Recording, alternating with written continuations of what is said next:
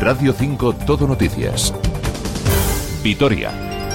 Informativos de Radio Nacional de España.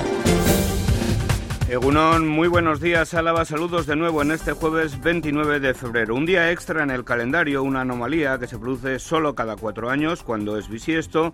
Una jornada en la que se celebra el Día Mundial de las Enfermedades Raras, que tiene como objetivo impulsar una movilización global que permita posicionar estas patologías en la agenda pública.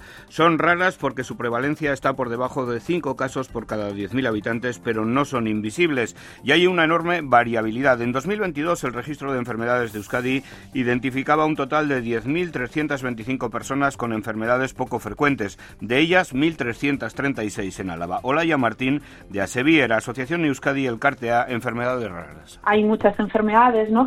Sí que por, por la incidencia, ¿no? Es de cada enfermedad hay poquitos, pero pero al final va sumando y, el porcentaje de personas pues es muy, muy alto. Por ello se hace especial hincapié en la investigación de las mismas, posibilitar tratamientos farmacológicos eficaces y otro tipo de terapias que eviten el agravamiento de la enfermedad, favorezcan su mejoría o incluso su curación. Además, se solicita que se garantice el acceso en equidad a los medicamentos y a las terapias. Con motivo de este día, el Ayuntamiento de Vitoria se sumará a la celebración e iluminará de morado la fachada de la Casa Consistorial, el kiosco de la Florida, los arquillos, al igual que las pérgolas de la Plaza Santa Bárbara y Sancho el Sabio.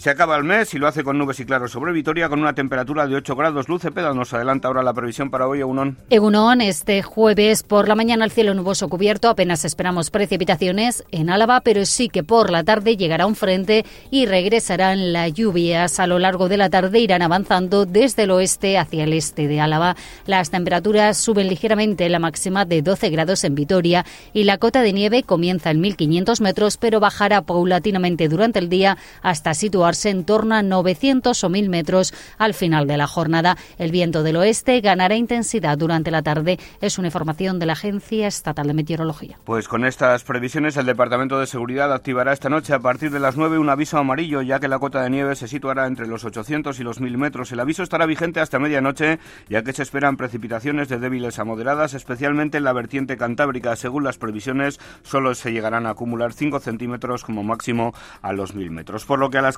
se refiere, en la A124 en Lanciego, sentido Logroño, hay un camión averiado que ocupa un carril, por lo que se recomienda circular con precaución por esa zona. En el resto de la red viaria a la besa normalidad. Además, a partir de hoy, las obras de mejora de la carretera A3114 entre las localidades de Maestu y Leorza obligarán a cortar al tráfico un tramo de medio kilómetro hasta el 12 de julio de este año. La conexión de los núcleos de población afectados de, de esa zona estará garantizada mediante rutas alternativas alternativas. Conchos Cuervo en el control técnico y José Luis Manzanedo en el micrófono. Hasta las 9 de la mañana repasamos para ustedes otros asuntos destacados de la actualidad de nuestro territorio. Continúa el desembalse del pantano de Ullibarri que sigue virtiendo agua al río Zadorra al encontrarse cerca del 90% de su capacidad, un desembalse que se mantendrá siempre que el cauce del río pueda asumirlo, según nos explicaba Antonio Aiz, director de URA, la Agencia Vasca del Agua. La garantía tiene que ser eh, doble, ¿no? Por una parte de lo que es la curva de garantía de los embalses y asociada directamente a que ese desembalse el río sea capaz eh, de llevarlo dentro de su cauce. Le recordamos que tras las lluvias de lunes y martes todavía permanecen anegadas algunas parcelas en Estarrona, Tres Puentes, Ullíbar y Margarita. Desde el sindicato agroganadero UAGA se ha reclamado a las instituciones que les dejen participar en la limpieza de los ríos porque eso redundará en beneficio de todos. Gorka Barredo. No nos dejan hacer unas limpiezas controladas, sostenibles de los ríos, de los cauces. Estamos viendo que estamos teniendo unas problemáticas a nivel de nuestras parcelas grandes porque esos ríos muchas veces sin preguntarnos no se nos deja actuar sobre ellos y no fluye el agua como debería Queremos que se resuelva un poco ese problema, ¿no? Que se deje actuar siempre controlado, con ayuda de los guardas. Por cierto, agricultores y ganaderos protagonizaron una nueva tractorada en los polígonos de Jundiz y Los Llanos, donde se manifestaron frente a las plataformas logísticas de cadenas de distribución como Eroski, Lidl o Mercadona. Con el lema Sin el campo y la ganadería, la mesa está vacía. La movilización fue convocada por un grupo independiente, aunque comparten buena parte de sus objetivos con la UAGA. Consideran que más allá de las buenas palabras hay que adoptar nuevas medidas para defender al sector primario. Dicen estar hartos de la normativa que llega de Europa, pero recuerdan que el gobierno vasco y las diputaciones también pueden hacer cosas. Raúl Beitia. Que cada vez nos están exigiendo, que llevamos años cumpliendo con todas las exigencias que vienen desde Europa, pero ya a día de hoy se están pasando mucho Eh, son muchas las exigencias, muy difíciles de cumplir y entonces hemos reventado y por eso estamos con los tractores en la calle. Por su parte, la red ecologista Araba Visírica ha denunciado que las últimas decisiones del gobierno vasco y la Diputación alavesa fomentan la industrialización del territorio, favorecen a las grandes empresas energéticas y sus macrocentrales eólicas y perjudican al mundo rural y al sector agrario. Rebeca González de Alaiza, portavoz. Todo el territorio se ha convertido en un recurso para ser puesto a disposición de inversores y grandes energéticas. Las macrocentrales fotovoltaicas y eólicas proyectadas, la progresiva implantación de invernaderos industriales o el trazado del tren de alta velocidad están suponiendo un verdadero espolio en Araba. En Vitoria, la Erchencha desalojó anoche a un centenar de jóvenes de la Facultad de Letras de la Universidad del País Vasco que se había encerrado en ese lugar en un acto de protesta convocado por Icasle Aberchaleaca.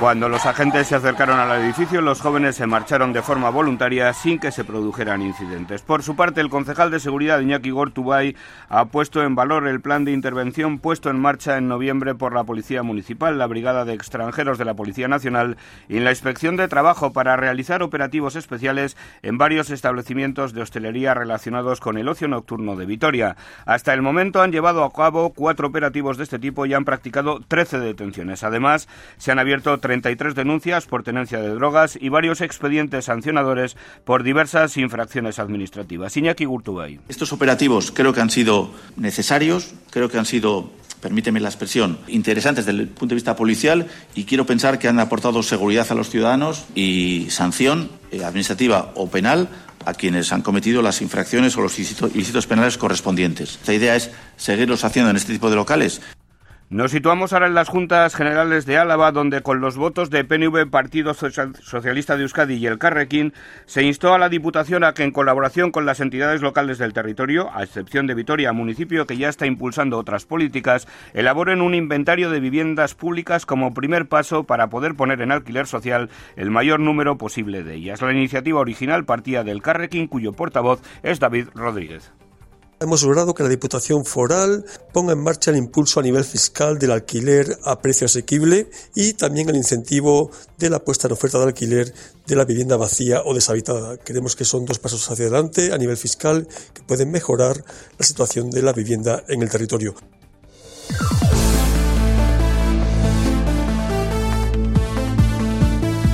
En deportes hay vida más allá del fútbol y hoy hablamos, por ejemplo, de pelota y de baloncesto. Juan Carlos Zendoya, muy buenos días. ¿Qué tal? Buenos días. Así es, la pelota llega este domingo a Logueta con un auténtico partidazo, el segundo encuentro que abre la primera jornada de la liguilla de semifinales del Parejas y que va a enfrentar Altuna Tercero y Martija contra Pello Echeverría y Zabaleta. Ayer elección de material en el frontón en Vitoriano. En la liguilla de cuartos, Pello Echeverría y Zabaleta vencían en la primera vuelta a Elezcano, sustituto de Altuna Tercero y Martija, 22 a 9, partido disputado en Estella en la segunda vuelta en el Ogueta también vencieron ya con Altuna en cancha, pero con un tanteo más ajustado 22 a 19. Pello Echeverría habla de su rival en puesto Joaquín Altuna, del que destaca el palmarés que tiene. Bueno, por, palmarés creo que es el, mejor, ¿no? Al final. Pero, pero bueno, creo que los otros tres también están por algo aquí y, porque creo que es porque juegan mucho, están en buen momento y, bueno, eh, todos sabemos quién es Joaquín y que, que, siempre juega en los momentos H a la hora H. Entonces, bueno, sé que tenemos un partido muy difícil porque Julen también creo que viene de menos a más en el campeonato y, bueno, saldremos a darlo todo. Joaquín Altuna se ha perdido en la primera fase de campeonato seis encuentros, pero ha destacado que ha tenido la suerte de conseguir ganar tres partidos con su sustituto Javier Zabala. En cualquier caso, ha sido un campeonato difícil. Sin duda, ha sido un campeonato distinto. Al final, el pelotario siempre quiere jugar he tenido que, dejar seis partidos, primero por la lesión que tenía ya, lo estaba arrastrando desde hace meses y, luego la mano. ¿no? Ha sido un campeonato difícil y bueno, he tenido la suerte de que los los sustitutos han sacado tres puntos, en este caso Javi, que ya dije que ya está en un momento terrible y he tenido esa suerte también, acompañado por un gran Julen.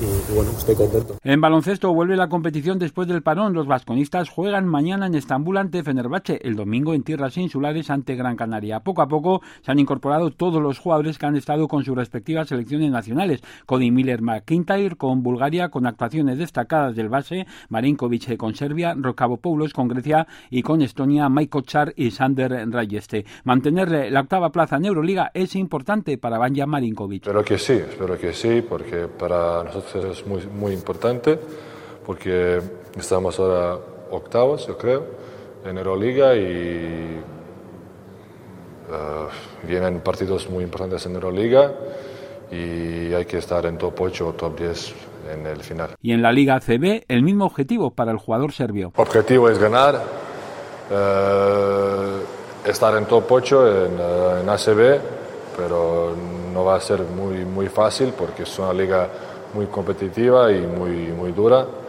Uh, pero, pero creo que creo que equipo puede estar en top 8 y desde ahí uh, luchar para, para entrar en semifinales o finales. En la primera vuelta, recuerden, se impuso el Vasconia en Fenerbahce por tan solo un punto, 80-79, con actuación estelar de Howard con 28 puntos. Gracias, Juan Carlos. Vamos ya con la cultura. Dentro de la séptima edición del ciclo Cine y Ciencia que organizan la Filmoteca Vasca, el Donostia International Physics Center y el Festival de San Sebastián, el Museo Artium de Vitoria acogerá esta tarde a las 7 la proyección de La Fiera de mi niña, película de 1938 dirigida por Howard Hughes, que cuenta con Catherine Hepburn y Cary Grant entre sus protagonistas. La película, que se proyectará en inglés con subtítulos en euskera, será presentada por Javier Aizpurúa del Donostia International Physics Center.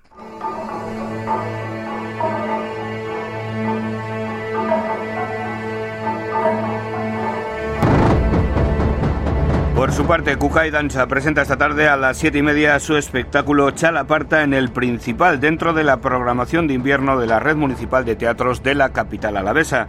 Con coreografía de Jesús Rubio y dirección de John Maya, Chalaparta traslada una forma de entender este instrumento en relación con el cuerpo y es la memoria de nuestra cultura. John Maya. Se va a encontrar un espectáculo creo que muy intenso, muy vivo y bueno, hemos emprendido un trabajo, una investigación, un, una creación a partir de la chalaparta en relación pues con la música electrónica, eh, la danza también más de raíz con la contemporánea.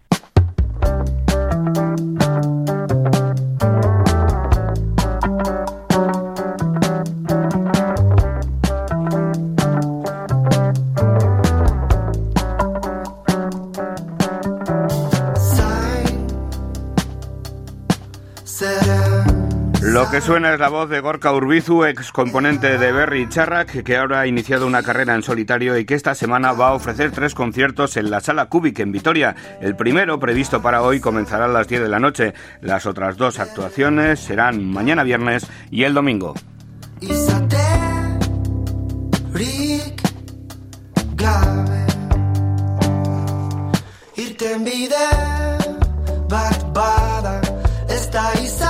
Así terminamos de momento, dejándoles disfrutar de la voz de Gorka Urbizu. La información de Álava y Vitoria volverá a la sintonía de Radio Nacional de España a las 2 menos 5 minutos de la tarde. Hasta entonces, gracias por su atención y muy buenos días. Agur.